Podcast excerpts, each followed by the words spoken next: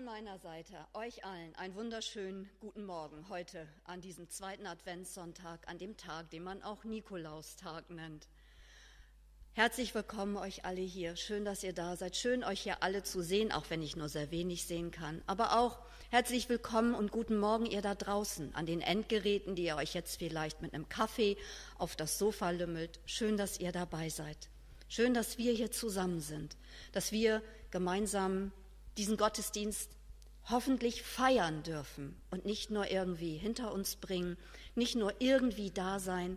Lasst euch heute Morgen berühren, berühren von Gottes Gegenwart. Lasst uns beten. Vater, ja, du bist da. Du sitzt jetzt neben jedem Einzelnen von uns. Du bist allgegenwärtig. Du bist da mit deinem Trost, mit deinem Heil, mit deinem Segen.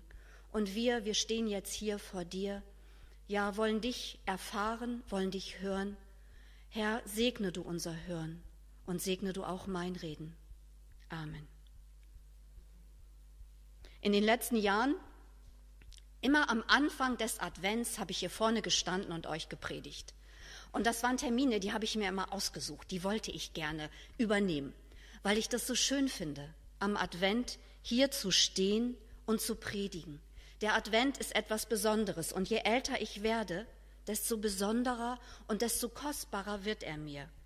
Gerade weil es nicht, wie ich so oft in den letzten Jahren erzählt habe, dieses Klingenglöckchen, Klingelingeling Feeling ist. Gerade weil es nicht dieser rot-goldene Glitterkram ist, die laute Musik, die bunten Lämmchen, obwohl ich laute Musik sehr gerne mag.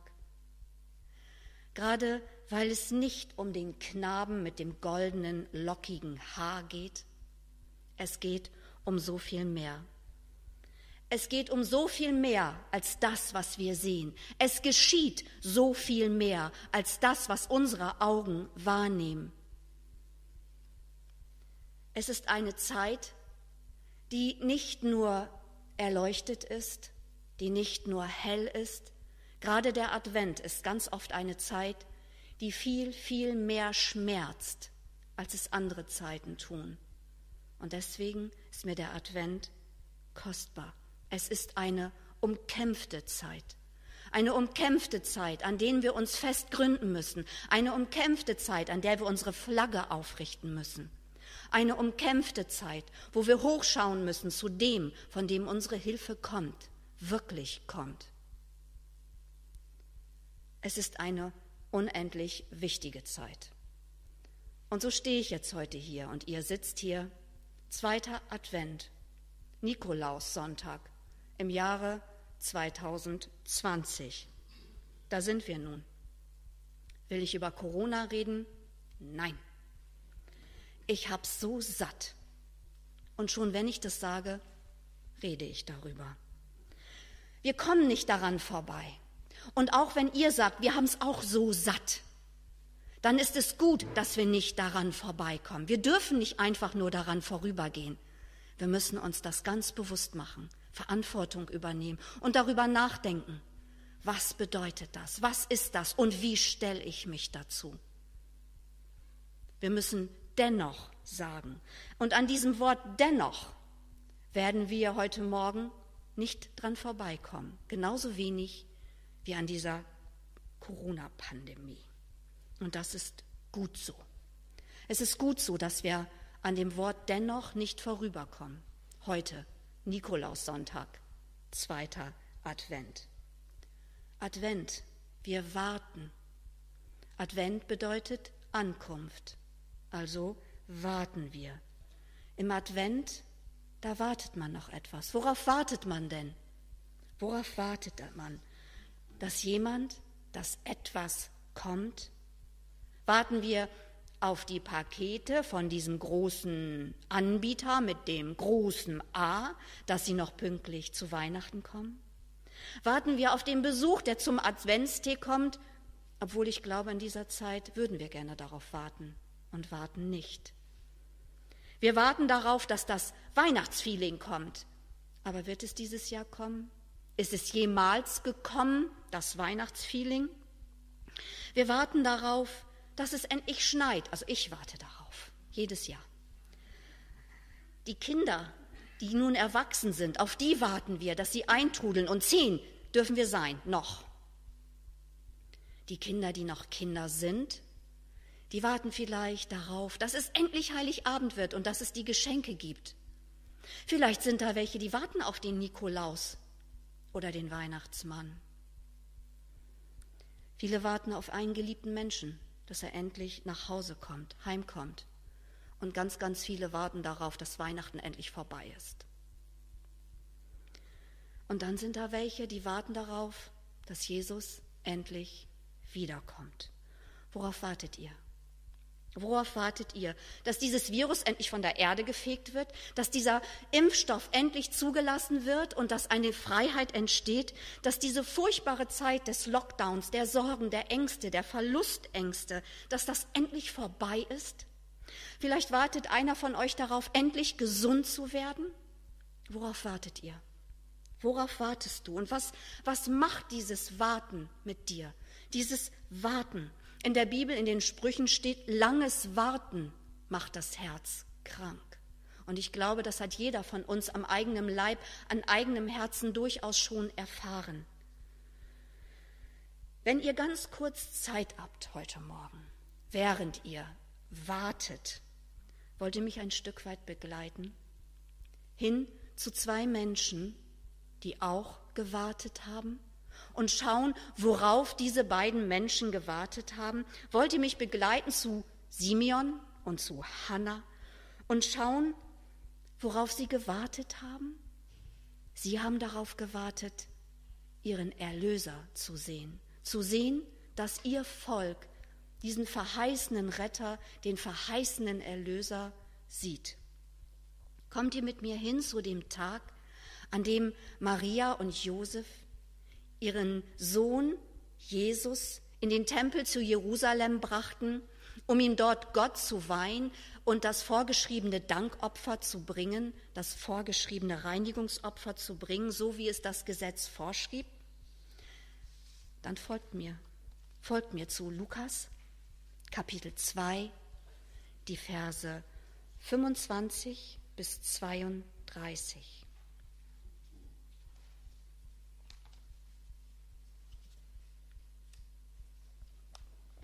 In Jerusalem lebte ein Mann namens Simeon. Er war gerecht und gottesfürchtig. Simeon war vom Heiligen Geist erfüllt und wartete sehnsüchtig auf die Ankunft des Christus, der Israel Trost und Rettung bringen sollte. Der Heilige Geist hatte ihm offenbart, dass er nicht sterben würde, bevor er den vom Herrn gesandten Christus gesehen hätte. An diesem Tag führte der Heilige Geist ihn in den Tempel als Maria und Josef kamen, um das Kind dem Herrn zu weihen, wie es im Gesetz vorgeschrieben ist, war Simeon dort. Und er nahm das Kind auf seine Arme und lobte Gott und sagte, Herr, nun, nun kann ich in Frieden sterben, weil du es mir versprochen hast, habe ich den Retter gesehen, den du allen Menschen geschenkt hast. Er ist ein Licht, das den Völkern Gott offenbaren wird, und er ist die Herrlichkeit deines Volkes Israel. Daraufhin segnet Simon Maria, Josef und das Kind. Und er sagt zu Maria diese bekannte Prophezeiung, dass Jesus von vielen in Israel abgelehnt wird, von vielen aber auch mit tiefer Freude angenommen wird und dass die Wahrheit, die in den Menschen ist, ans Licht kommen wird, zeigen wird, wer sie wirklich sind und dass ein Schwert durch Maria dringen wird. Ein großer Schmerz. Aber dieser Abschnitt ist vielleicht dann mal eine andere Predigt. Wie geht es dann weiter? Während sie dort stehen, Maria, Josef, Jesus und Simeon, da kommt nämlich dann Hannah vorbei. Lest mit mir weiter. Lukas 2, 26 bis 32. Ach, 38, Entschuldigung.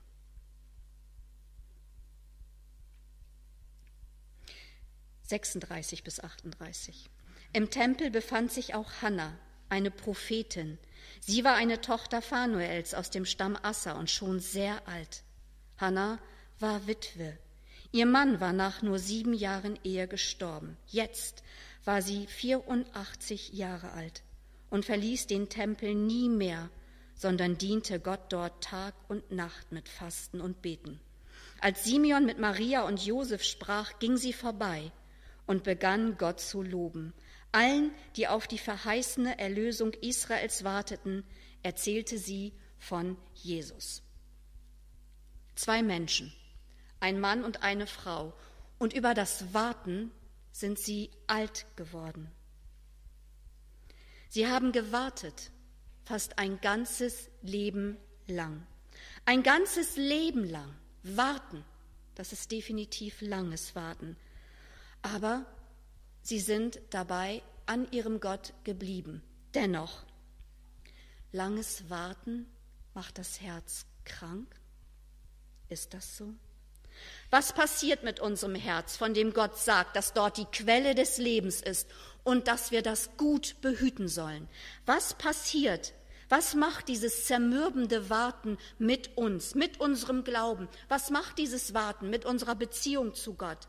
Denn ist es nicht so, dass er diesem Warten doch ein Ende bereiten könnte? Ist er nicht der Schöpfer? Ist er nicht der Souverän?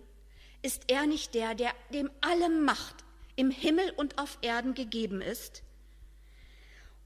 Und dieser Gott sagt uns, dass wir unser Herz behüten sollen und lässt dann scheinbar zu, dass dieses Herz zersplittert? Wie ist das möglich? Wie ist das möglich? Warten. Ja, ja, Gott ist all das. Gott ist der Schöpfer des Himmels und der Erde. Gott ist alle Macht im Himmel und auf Erden gegeben. Er ist der Souverän und er ist sich treu. Er ist Gott und er macht seine versprochene Verheißung an uns Menschen wahr. Er schenkte uns seinen Sohn für unsere zersplitterten und gebrochenen Herzen. Er sagt in Jesaja 57, Vers 15.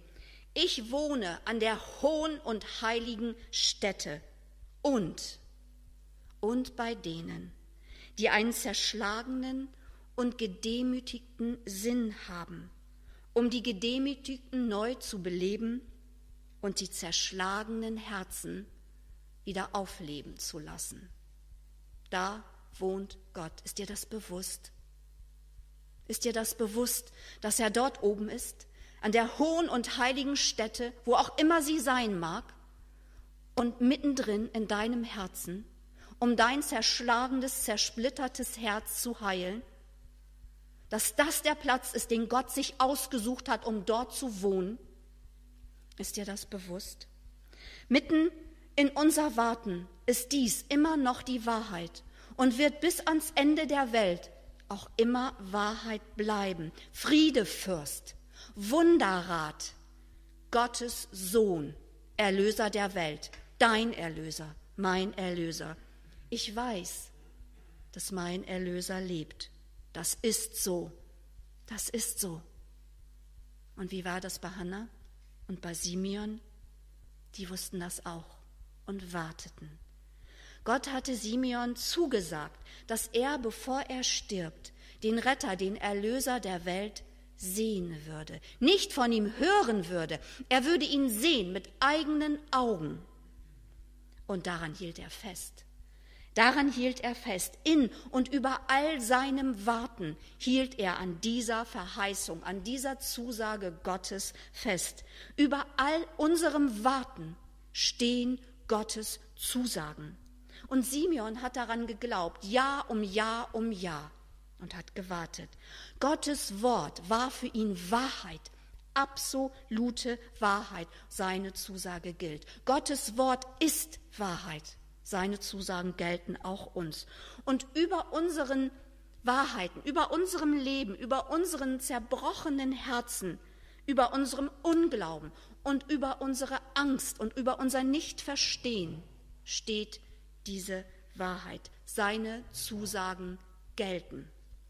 Gottes Wort ist und bleibt. Er wurde Mensch in Jesus Christus. Und die Prophezeiung, die Zusage Gottes an Simeon ist Person geworden in Jesus selbst. Und er sah sie. Sein Glaube, sein Festhalten, sein Dranbleiben über seine ganzen Lebensjahre hat sein Leben zur Erfüllung gebracht, in die Fülle gebracht, zur Ganzheit, zur Vollendung, zum tiefen, tiefen Frieden. Das ist kostbar, das ist unbegreiflich schön. Vollendung, Frieden. Welch eine Freude durfte Simeon erfahren. Er wartete, so steht es hier, sehnsüchtig, sehnsüchtig, dass Gott seine Verheißung wahrmacht. Und dann, dann hielt er das Kind in den Arm und durfte es sehen. Und er lobte seinen Gott. So wenige Worte, zwei Sätze. Er durfte das Kind sehen, er hielt es in den Armen und lobte seinen Gott. Aber stellt euch das mal vor. Stellt euch vor, wie das ist. Vielleicht kennt ihr es, vielleicht braucht ihr euch das gar nicht vorstellen. Jahr um Jahr zu warten auf die Erlösung, auf eine Erlösung. Jahr um Jahr Gott treu zu bleiben. Was mag Simeon alles gesehen, alles erlebt haben? Ist sein Glaube erschüttert worden? Mag er gezweifelt haben? Mag er in Versuchung gewesen sein zu sagen, ach, das sind doch nur Worte, nur hohle, leere Worte? Er blieb dran. Herr, ich glaube, hilf meinem Unglauben. Er blieb dran. Er glaubte dennoch um dann sagen zu können, meine Augen haben den Retter gesehen, haben den Erlöser gesehen. Frieden, absoluter Frieden. Nun kann er heimgehen, sterben in absoluten Frieden. Welch ein Geschenk. Das ist Leben mitten aus der Quelle. Das ist wahres, echtes Leben. Denn, wie steht es in den Sprüchen, langes Warten macht das Herz krank. Aber es gibt wie immer ein Aber. Aber wenn Träume wahr werden, herrscht Leben, Leben und Freude. Freude, tiefe, echte, unglaubliche Freude. Nicht eine Freude, wie die Welt macht, sondern eine echte Freude, so wie sie nur von Gott kommen kann. Freude. Freude ist auch das, was wir dann bei Hannah finden. Hannah war 84 Jahre alt. Manche sagen, hm, das deutet nur auf die Zeit ihrer Witwenschaft hin. Vielleicht war sie sogar älter, über 100 Jahre alt. Sieben Jahre dauerte ihre Ehe. So kurz nur, so kurz nur. Hannah war eine Witwe seit so vielen Jahren. Und Hannah, Hannah war eine Prophetin. Das heißt, sie war eine, zu der Gott gesprochen hat und durch die Gott zu den Menschen gesprochen hat. Sie hatte eine ganz unmittelbare Beziehung zu ihrem Gott und an der hielt sie fest, 84 Jahre lang. Ihr Ehemann starb, sie blieb allein für den Rest ihres Lebens und sie wartete, sie wartete auf die verheißene Erlösung für ihr Volk. Zwei Sätze. Und auch hier bitte ich euch, das vorzustellen, was das für einen Menschen bedeutet. 84 Jahre. Das ganze Leben. Und sie war eine, die blieb dran an ihrem Gott. Sie blieb dran an ihrem Gott. Dennoch, sie verließ den Tempel nie mehr. Sie blieb dort. Sie fastete, Sie betete, sie diente ihrem Gott Tag und Nacht. Sie wollte so nah wie möglich mit ihrem ganzen Leib, mit ihrer Seele, mit ihrem Herzen, mit ihrem Verstand bei ihrem Gott bleiben. So nah wie möglich. Bei Gott blieb sie in ihrem Leben, in ihrem Warten, in ihrem ganzen, ganzen Sein. Und an diesem Tag, dort im Tempel von Jerusalem, ging sie an Josef, an Maria, an Simeon und an Jesus vorbei. Und sie blickte hin und sie sah und erkannte den Erlöser. Sie sah und erkannte, dass Gott sein Versprechen wahrgemacht hat und sie durfte es sehen. Sie durfte es sehen und noch im Vorbeigehen begann sie ihren Gott zu loben für diese unglaubliche Freude, für dieses unglaubliche Geschenk zu sehen, dass Gott seine Verheißung wahr gemacht hat. Diesen sichtbaren Beweis seiner Liebe zu ihr, zu allen Menschen. Die Verheißung war da, war und echt in Menschengestalt. Ich weiß, dass mein Erlöser lebt. Warten. Worauf warten wir? Worauf wartet ihr? Hält euer Glaube noch stand? Oder nagt das Leben schon heftig an ihm? Ich denke, das Leben nagt viel, viel, viel zu oft an unserem Glauben. Und selbst so ein unsichtbares Virus vermag unseren Glauben ganz, ganz tief zu erschüttern, oder? Dennoch, dennoch, ich stehe jetzt hier und ich will euch nicht predigen. Ich möchte euch Mut machen. Ich möchte euch trösten. Denn das haben wir, glaube ich, alle ganz bitter nötig. Ich möchte euch Mut machen, euch trösten. Und ich will mir selber Mut machen und mich selbst trösten. Egal, worin ihr steht, egal auf welche Erlösung ihr heute Morgen hier in eurem Leben wartet, ich will euch bitten, von Herzen bitten, um Gottes Willen bitten, gebt bitte nicht auf. Gebt nicht auf, schon gar nicht euren Glauben. Bleibt beieinander. Ich weiß, wie soll das denn gehen?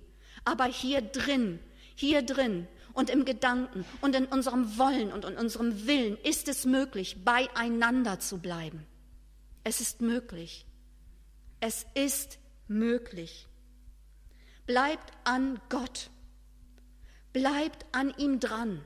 Lasst ihn nicht los. Leute, Gott ist es, der uns hält, der uns in diesen Abstandszeiten zusammenhält, der uns als Menschen einzeln hält, damit es nicht bricht, der uns als Gemeinde hält, damit wir nicht brechen, der diese Menschheit hält, damit sie nicht zerbricht. Gott allein kann das. Es ist möglich. Es ist möglich. Bleibt an ihm dran, so wie Simeon und Hannah dran blieben, ein ganzes Leben lang. Dranbleiben bedeutet nicht, nicht zu zweifeln. Dranbleiben bedeutet nicht, nicht zu zersplittern. Dranbleiben bedeutet, immer wieder zu sagen, in allem, ich glaube, hilf meinem Unglauben. Ich weiß, dass mein Erlöser lebt. Ich weiß es auch wenn ich es nicht sehe, nicht spüre und in dieser Welt schon gar nicht erfahre. Bleibt dran, sucht seine Nähe immer und immer wieder mit Leib, mit Seele und mit Geist, mit eurem ganzen Herzen, mit eurem ganzen Verstand, mit allem, was ihr seid. Sucht Gott. Betet. Liebe Leute, beten und hört nicht auf damit. Es ist egal, ob ihr beim Zähneputzen seid, bei der Arbeit seid, beim Bügeln seid, beim, beim Hausputz seid, bei der Kinderbetreuung seid, mit dem Fahrrad unterwegs. Hört nicht auf zu beten. Glaubt ihr denn, es braucht eine besondere Form, eine besondere Art. Manchmal ist es gut, auf die Knie zu gehen, aber es ist egal, wo du bist, egal, und wenn es unter der Dusche ist, hört nicht auf, mit deinem Gott zu reden. Er ist allgegenwärtig. Hört nicht auf zu beten. Sucht nach seinen Verheißungen. Hier sind, stehen sie drin. Sucht danach. Gebt nicht auf. Fragt nach seinem Willen, nach seinen Wegen, nach seiner Wahrheit, nach seiner Weise. Seid ehrlich zu Gott und seid ehrlich zu euch selbst. Keine Masken. Ihr müsst Gott nichts vormachen. Ihr braucht auch nichts hinter dem Berg halten. Gott weiß es so und so. Gott weiß es so und so. Seid ehrlich zu euch selbst. Und dann, und jetzt kommt der Abschnitt, wo ihr zuhören müsst. Gut zuhören. Dankt Gott. Sucht das Gute, für das ihr danken könnt. Manchmal ist das ganz klein aber nimmt es wahr, seht es und dann dankt dafür. Und selbst wenn da nichts zu sein scheint in eurem Leben, wofür ihr danken könnt, dann holt Jesus dazu, sagt ihm, dass er euch überwinden soll und dass er aus euch heraus dankt, denn das ist wahrhaftiger und echter Dank. Sagt nicht, ich danke dir Gott. Nein, lasst es zu, dass ihr es nicht könnt und sagt, Jesus, tu du es in mir. Tu du es in mir. Er ist der Überwinder. Es ist möglich dankt und dann habt Geduld. Geduld. Fragt mal meinen Mann, ob er das Wort Geduld bei seiner Frau kennt. Geduld ist so unendlich schwer. Und langes Warten, ja, greift unser Herz sehr, sehr an. Geduld. Nehmt euch ein Beispiel an Hannah und an Simeon, so wie sie geduldig gewartet haben. Lasst nicht davon ab, das Gute zu erwarten. Lasst nicht durch all die Angriffe, all die Pfeile, all das Elend euch davon abhalten, das Gute zu erwarten.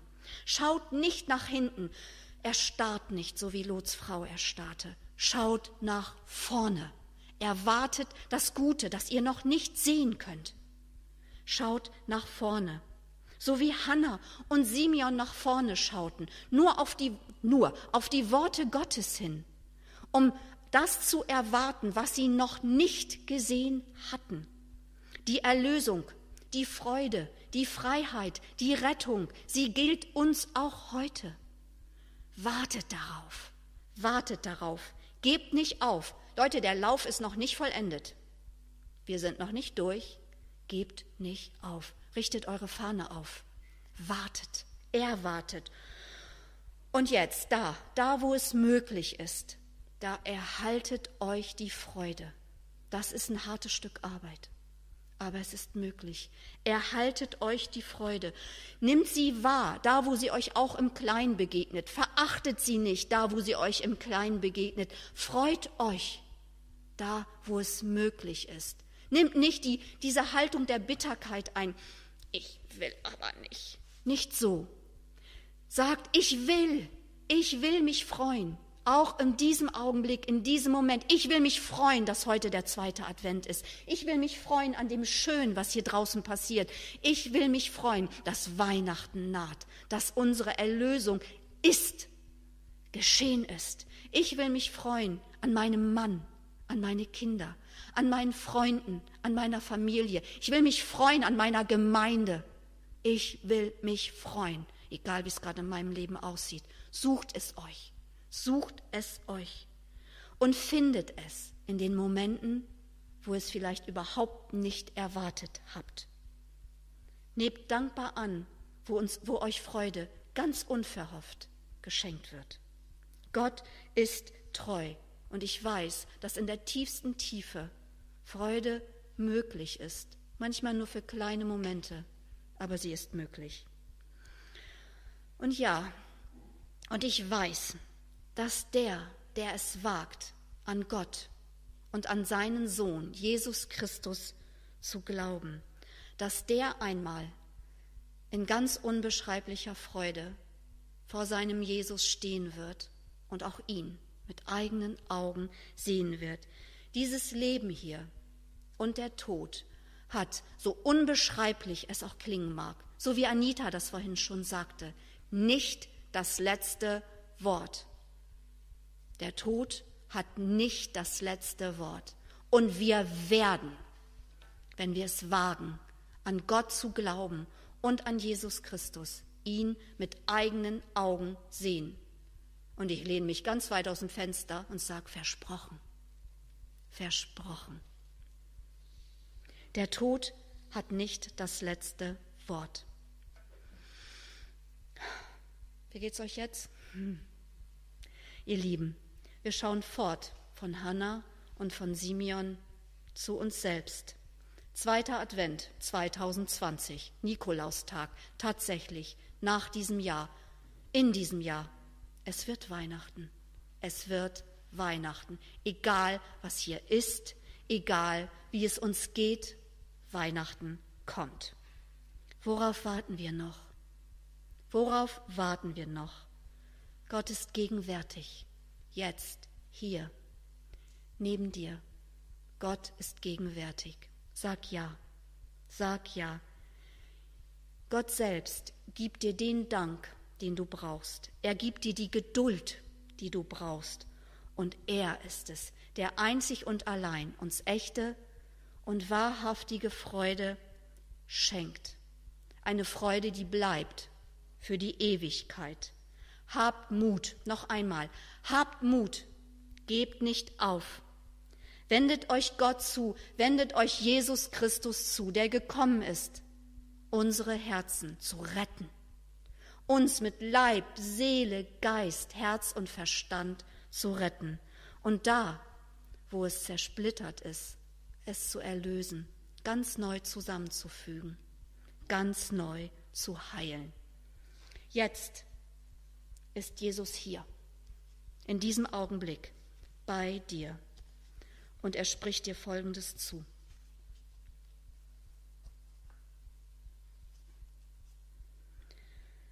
Deshalb geben wir nie auf.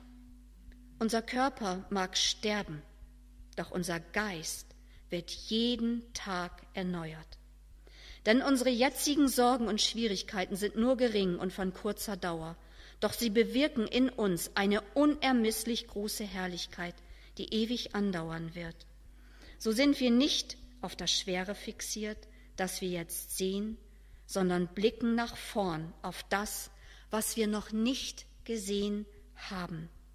Denn die Sorgen, die wir jetzt vor uns sehen, werden bald vorüber sein. Aber die Freude, die wir noch nicht gesehen haben, wird ewig dauern. Und das ist die Wahrheit. Amen.